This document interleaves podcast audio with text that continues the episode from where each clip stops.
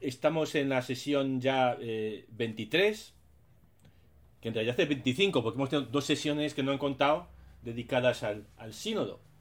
Y hoy vamos a hablar de la carta a los romanos. Terminamos Gálatas la semana pasada y, y estamos... Ahora silenciarnos primero. Y, y estamos ya llegando al final del curso. Yo creo que nos faltan un par de sesiones así para terminar y no podríamos, no podemos completar un curso sobre las cartas paulinas sin hablar por lo menos de la obra más importante o la que está considerada como la obra más importante de Pablo, que es la carta a los romanos. Y lo haremos hoy de manera rápida. Eh, si dedicáramos a romanos el detalle, la atención que dedicamos a Gálatas o Primera Corintios, pues probablemente nos tiraríamos todo el año, porque una carta eh, larga y, compleja. La carta a los romanos es única por varias razones. Para empezar, es la más larga. Y es por esto que aparece siempre la primera en el Nuevo Testamento, entre las cartas de San Pablo, porque están ordenadas más o menos de, del más gordo al más fino. Y el más gordo, sin duda, es Romanos. El Nuevo Testamento contiene 14 cartas paulinas. Una de ellas todo el mundo sabe que no es de, Pablo, ni se presenta el autor como Pablo, pero se suele meter en el paquete es la carta a los hebreos. Las trece cartas en las que Pablo, sí, el autor, sí se presenta como Pablo, son, leo, primera y segunda tesalonicenses, filipenses, filemón, gálatas, primera y segunda corintios, romanos, efesios, colosenses, primera y segunda timoteo y tito. Y estas trece cartas se clasifican en dos grupos se pueden clasificar en dos grupos, deuteropaulinas y protopaulinas. Las deuteropaulinas son las cartas que a lo mejor no escribió el propio Pablo, sino sus discípulos. Y las deuteropaulinas son Primera y Segunda Timoteo, Tito, Efesios, Colosenses y Segunda Tesalonicenses. Las protopaulinas, las que hay un acuerdo, un consenso académico en que sí las escribió el propio Pablo, o las dictó al menos, pues son Primera Tesalonicenses, Filipenses, Filemón, Gálatas, Primera y Segunda Corintios y Romanos. Se cree que Romanos fue la última de estas, que fue la última que escribió el propio Pablo. Eh, para, y, y, al final de esta carta a los romanos, en el capítulo 15, él presenta a los romanos o les escribe a los romanos sobre sus planes. Con lo cual tenemos bastante información de cuál fue el contexto en el que Pablo escribió esta carta. Voy a aprovechar, ya que estamos casi al final, en repasar la vida misionera de Pablo, que el libro de los Hechos de los Apóstoles resume en cuatro viajes. Primer viaje a Chipre y Galacia, donde funda estas comunidades mm, compuestas mayoritariamente por no judíos, por gentiles. Ahí se arma el lío porque Pablo no circuncida a los gentiles cuando se convierten a la fe cristiana hay gente que está en desacuerdo.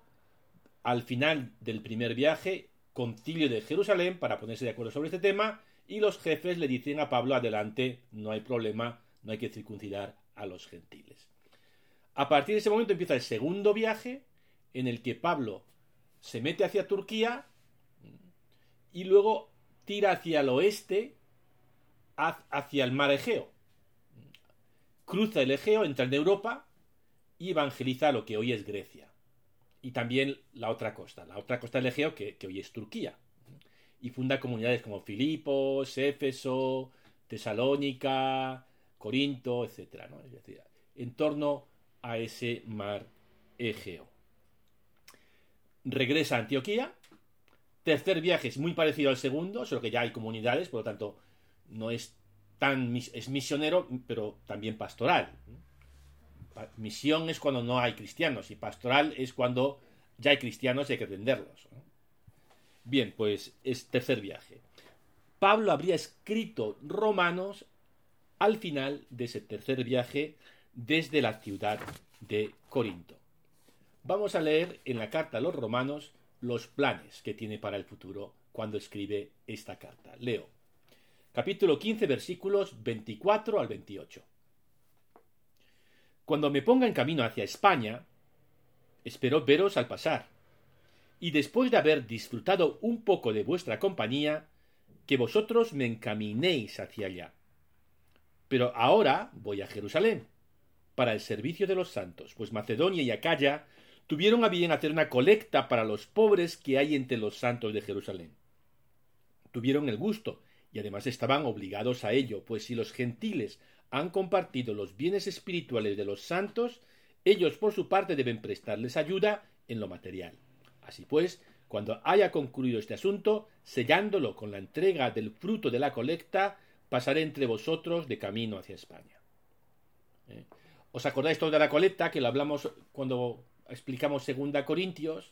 Pablo, también en Gálatas, ¿no? Cuando Pablo y, y, Pedro se dan la mano y dicen tú a los gentiles, tú a los gentiles, yo a los judíos, la condición es acuérdate de los pobres. Es decir, échanos una mano con la crisis económica que tenemos en la iglesia de Jerusalén. Y Pablo les va a dar el sablazo a los cristianos gentiles de Macedonia, de Corinto, y, y lo que dicen romanos es, ya tengo la colecta hecha, voy a Jerusalén, entrego la pasta, cierro, cumplo con el compromiso que había, asumido con, Pedro, cierro esa etapa de mi vida y mi siguiente gran proyecto se llama España. Y el plan es, Pablo está escribiendo esta carta desde Corinto, me voy a Roma, Roma tiene muy buenas comunicaciones con España, los cristianos no solo me van a alojar, Pablo dice, y que me encaminéis hacia allá, es decir, que me deis pasta ¿eh? para ayudarme a evangelizar a los españoles. Y quizás, y esto es solo una hipótesis, les está pidiendo algo más. Porque España en ese momento es el lejano oeste. ¿eh? Es una. En, actualmente la división del mar Mediterráneo es entre el norte y el sur. El norte es Europa, el sur es África.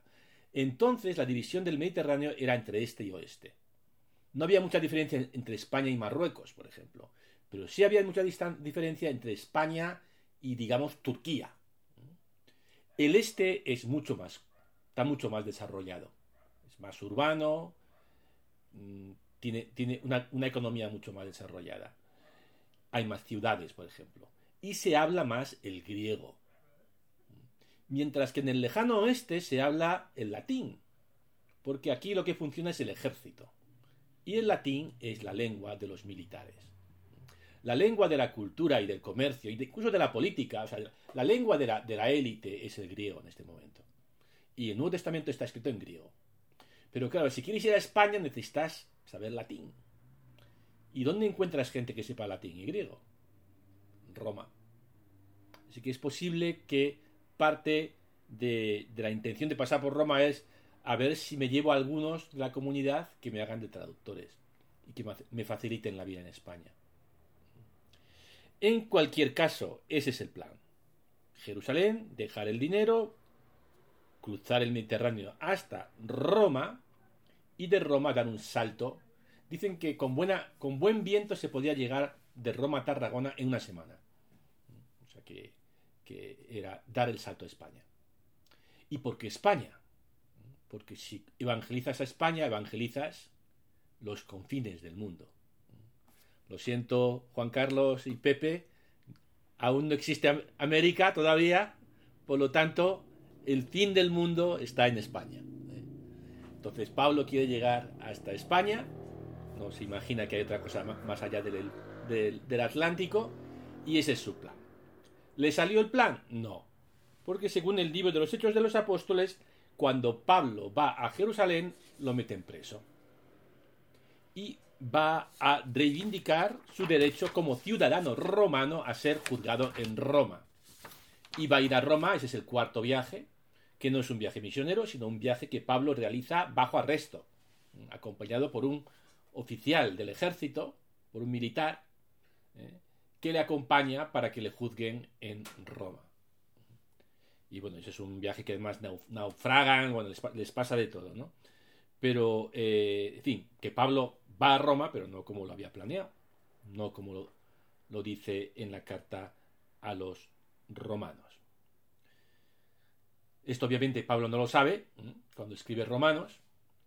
¿Y por qué escribe Romanos? Bueno, Romanos es única, hemos dicho, por muchos motivos, porque la más larga, porque es la, eh, es la carta, es la única que escribe a una comunidad eh, que aún no ha visitado. Las demás cartas eh, las escribe Pablo para comunidades que él ha fundado. Él es el padre espiritual. Con lo cual, por ejemplo, en Gálatas, vamos, no tienen ningún problema en soltarles a los Gálatas lo que haga falta. cambio, Roma no ha estado nunca, son gente importante, son los cristianos de la capi, de la capital, mm, eh, es una comunidad importante, les va a pedir un favor, entonces escribe Romanos para preparar el terreno. Y una, una diaconisa, que es la responsable de una de las comunidades cerca de Corinto, que se llama Febe, es la que va a llevar la carta, es la mujer de confianza que lleva la carta de Corinto a, a Roma. Y, esta es una carta para disipar dudas, es como una especie de tarjeta de presentación. Pablo dice, ya sé que hay gente por ahí que dice de todo sobre mí, pero lo que yo pienso de verdad es esto.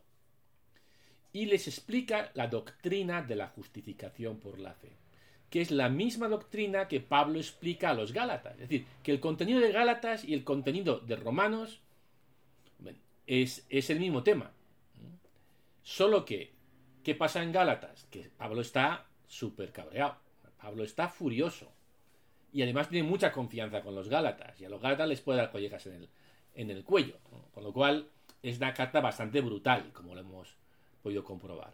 En cambio, Romanos pues es mucho más, mucho más diplomática. Y articula de una manera mucho más, o sea, está mejor articulada y tiene muchos más matices que Galatas. Que, es una explicación más desarrollada de la doctrina de la justificación. Bien. la carta a los romanos empieza con la introducción, como todas las cartas, y luego tiene como dos partes principales. Y en esto se parece a Gálatas. Romanos se parece a Gálatas porque Gálatas, como vimos, tiene una parte doctrinal que llega hasta el capítulo 5, versículo 12, y luego tiene una parte exhortativa o moral que empieza en el capítulo 5, versículo 13. También en Romanos tenemos una parte doctrinal que es mucho más larga, los primeros 11 capítulos, y luego una parte exhortativa o moral, que son capítulos 12, 1 al 15, 13. Mm, dos capítulos y pico. 12, tres capítulos y pico.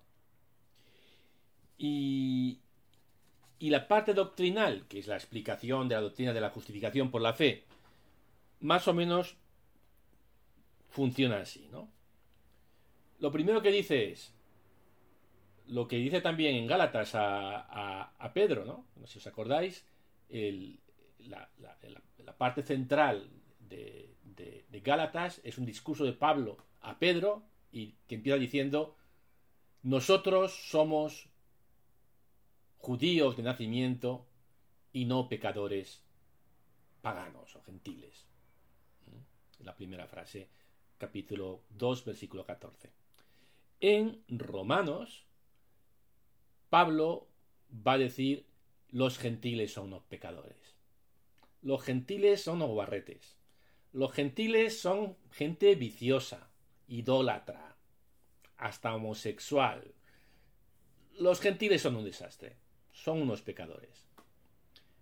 Todo el capítulo primero. Y luego dice en capítulo segundo, versículo 1. Pero tú, que te eriges en juez, sea, sea quien seas, no tienes excusa pues al juzgar a otro, a ti mismo te condenas. ¿Por qué haces las mismas cosas que tú juzgas? Es decir, qué malos son los gentiles y el judío diciendo, ¿verdad? Qué malos son los gentiles. Y Pablo se dirige a los judíos y dice, y los judíos no somos mejores. Hoy sería, no sé, en un ambiente católico tradicional, qué mal está el mundo, cuánta corrupción, cuánto vicio, y de repente dices, pero los católicos no son mejores, ¿eh? Mira cómo está la iglesia. Es un poco así. ¿eh? Pablo dice, los gentiles, y hace como, juega un poquito con la complicidad del, lector. Los, gentiles son un desastre. Los judíos no estamos mejor. Tanto judíos como gentiles necesitamos la salvación. ¿Y quién nos trae la salvación? Jesucristo. Esa es un poquito eh, la retórica, ¿no? Eh, eh, la, forma de persuadir y de, hacer, de, hacer fluir el discurso que tiene Pablo en los primeros cuatro capítulos. Los gentiles son pecadores, los judíos también, todos necesitamos la salvación, la justificación viene de la fe. Y presenta el tema. Capítulos 5, 6, 7 y 8 explicita y explica en qué consiste esto de la justificación por la fe. Capítulos 9, 10 y 11 dedica tres capítulos a responder a la pregunta ¿y qué pasa con los judíos? ¿Qué pasa con el pueblo judío? ¿No es el pueblo elegido por Dios? ¿Qué pasa con ellos ahora? Y dedica tres capítulos a responder a esta pregunta. Y así termina la parte doctrinal de la carta a los romanos. Y en el capítulo 12 empieza la parte moral o la parte exhortativa de esta carta. Y vamos a comentar, porque hay que comentar siempre algún texto, ¿eh? no, no solo así hablar en general, el capítulo 12 de la carta a los romanos, que empieza así.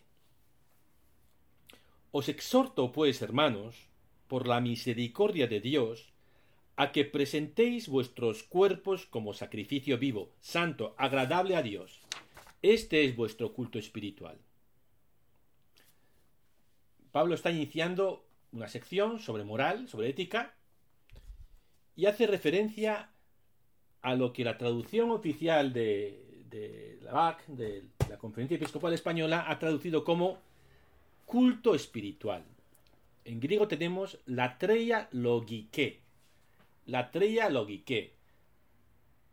Culto lógico. Culto racional. Yo creo que es una mala traducción. Culto espiritual.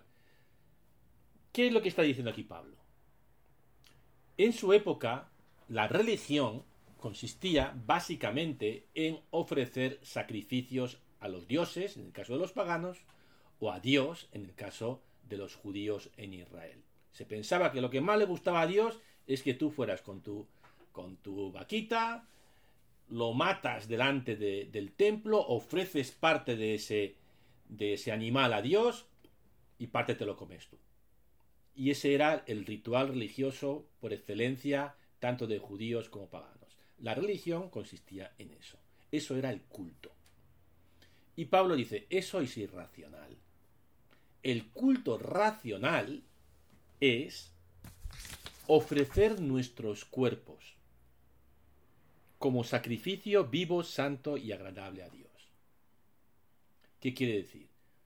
Tu vida concreta, lo que haces, con tu cuerpo, eso es lo que puedes ofrecer a Dios y no matar un bicho delante de un templo.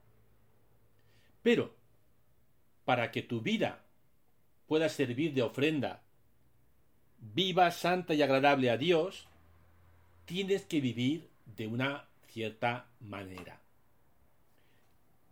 Y vamos con el versículo segundo. No os amoldéis a este mundo, sino transformaos por la renovación de la mente, para que sepáis discernir cuál es la voluntad de Dios, qué es lo bueno, lo que le agrada, lo perfecto.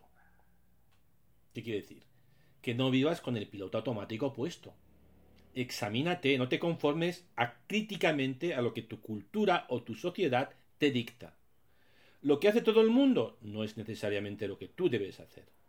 No te amoldes a este mundo, dice, sino transformaos, la palabra en griego es metamorfosis, por la renovación de la mente renueva tu mente, tu forma de pensar y de, y de, encarar la realidad. Esto del pensamiento siempre ha sido fundamental en el cristianismo. Hay que pensar. No podemos ser cristianos sin pensar. Tenemos, en primer lugar, que ser críticos con la cultura en la que vivimos. ¿A qué me está llevando esta, las, las propuestas culturales que explícita o implícitamente se me hacen, ¿no? Por ejemplo, este individualismo feroz ¿A dónde me llevan? ¿Es lo que Dios quiere? Examínate, piénsalo y actúa en consecuencia. Moldea tu vida para poderlo ofrecer a Dios como algo bueno.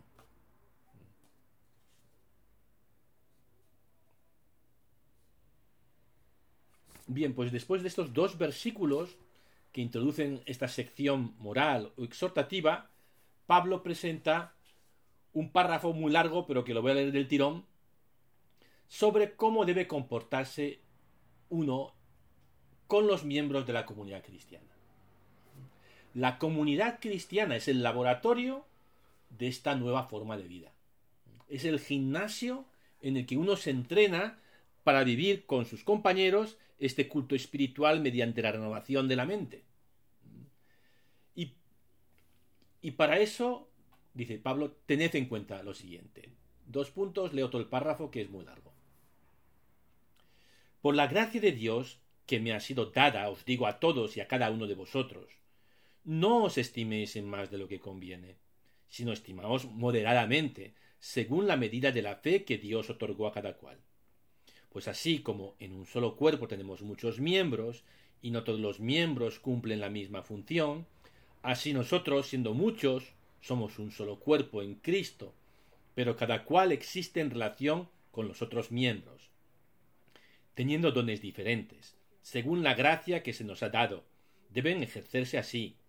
La profecía, de acuerdo con la regla de la fe, el servicio dedicándose a servir, el que enseña aplicándose a la enseñanza, el que exhorta ocupándose en la exhortación, el que se dedica a distribuir los bienes, hágalo con generosidad, el que preside con solicitud, el que hace obras de misericordia con gusto.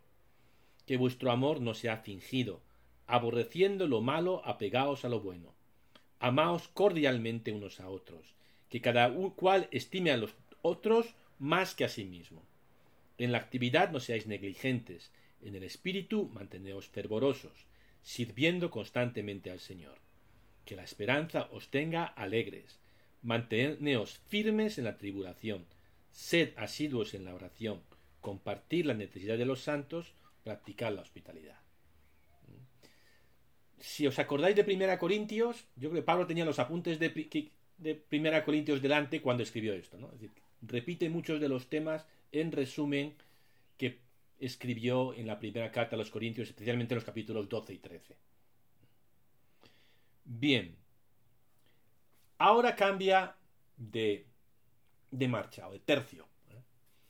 Eh, y empieza con una sección en la que da consejos a los cristianos sobre el comportamiento con los no cristianos. Hasta ahora bueno, ¿cómo debemos comportarnos entre nosotros en la comunidad? Para ir creciendo en el amor. ¿Y cómo debemos comportarnos con los de fuera? Con la gente que no es cristiana. Bien, empieza así. Estamos en el versículo 14, capítulo, capítulo 12, versículo 14. Bendecid a los que os persiguen. Bendecid, sí no maldigáis. Fijaos el, el, el, comienzo, ¿no? Que presupone que la incomprensión, incluso la hostilidad, era lo normal. Era la actitud normal de los no cristianos hacia los cristianos. Lo normal es que te maldigan y, pensemos, ¿no? esto es una minoría exigua en, un mundo predominantemente pagano. Y una de las cosas que no hacían los cristianos, tampoco lo hacían los judíos, era ofrecer sacrificios a los dioses. Y esto los convertía no solo en bichos raros, sino en gente sospechosa y peligrosa. ¿Por qué no hacen lo que hace todo el mundo? Ofrecer sacrificios a los dioses. A ver si los dioses se van a enfadar con nosotros, con la ciudad, a causa de estos indeseables esto no era ninguna broma para ellos. Entonces, eh, eh, eh, hay, una hostilidad contra los cristianos, potencialmente al menos, ¿no? Puede haber gente que, que les mide mal. Y lo primero que dice Pablo en esta sección es, bendecid a los que os persiguen, bendecid, sí, no maldigáis. Y continúa, Alegraos con los que están alegres. Llorad con los que lloran. Tened la misma consideración y trato unos con otros, sin pretensiones de grandeza, sino poniéndoos al nivel de la gente humilde. No os tengáis por sabios. ¿Qué es lo que quiere decir? Pablo se da cuenta de que hay, un gran peligro. Que los cristianos, estas pequeñas comunidades, se sientan moralmente superiores al resto de la población. Y que se coloquen como por encima, ¿no? Y se aíslen de sus vecinos no cristianos.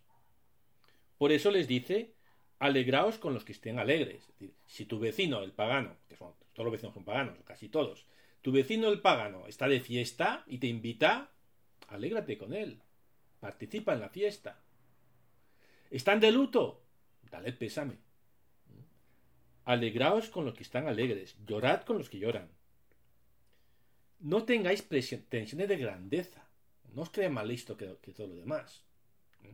Poneos al nivel de la gente humilde.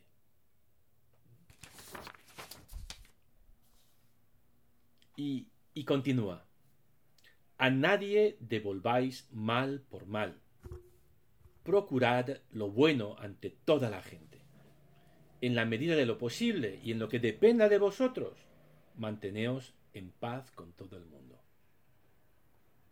Tratad de vivir en paz, no os metáis en líos y sobre todo no devolváis mal por mal.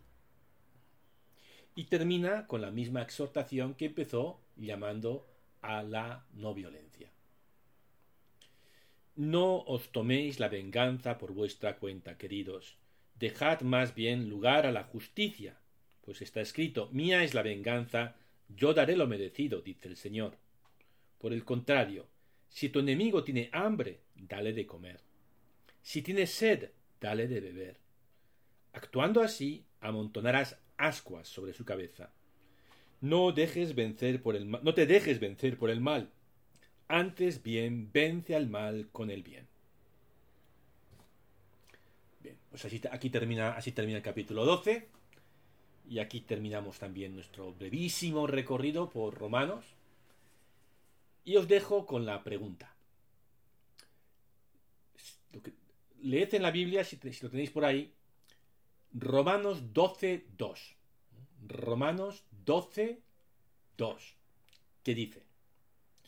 y no os amoldéis a este mundo, sino transformaos por la renovación de la mente, para que sepáis discernir cuál es la voluntad de Dios, qué es lo bueno, lo que le agrada, lo perfecto. Romanos 12.2. Pregunta.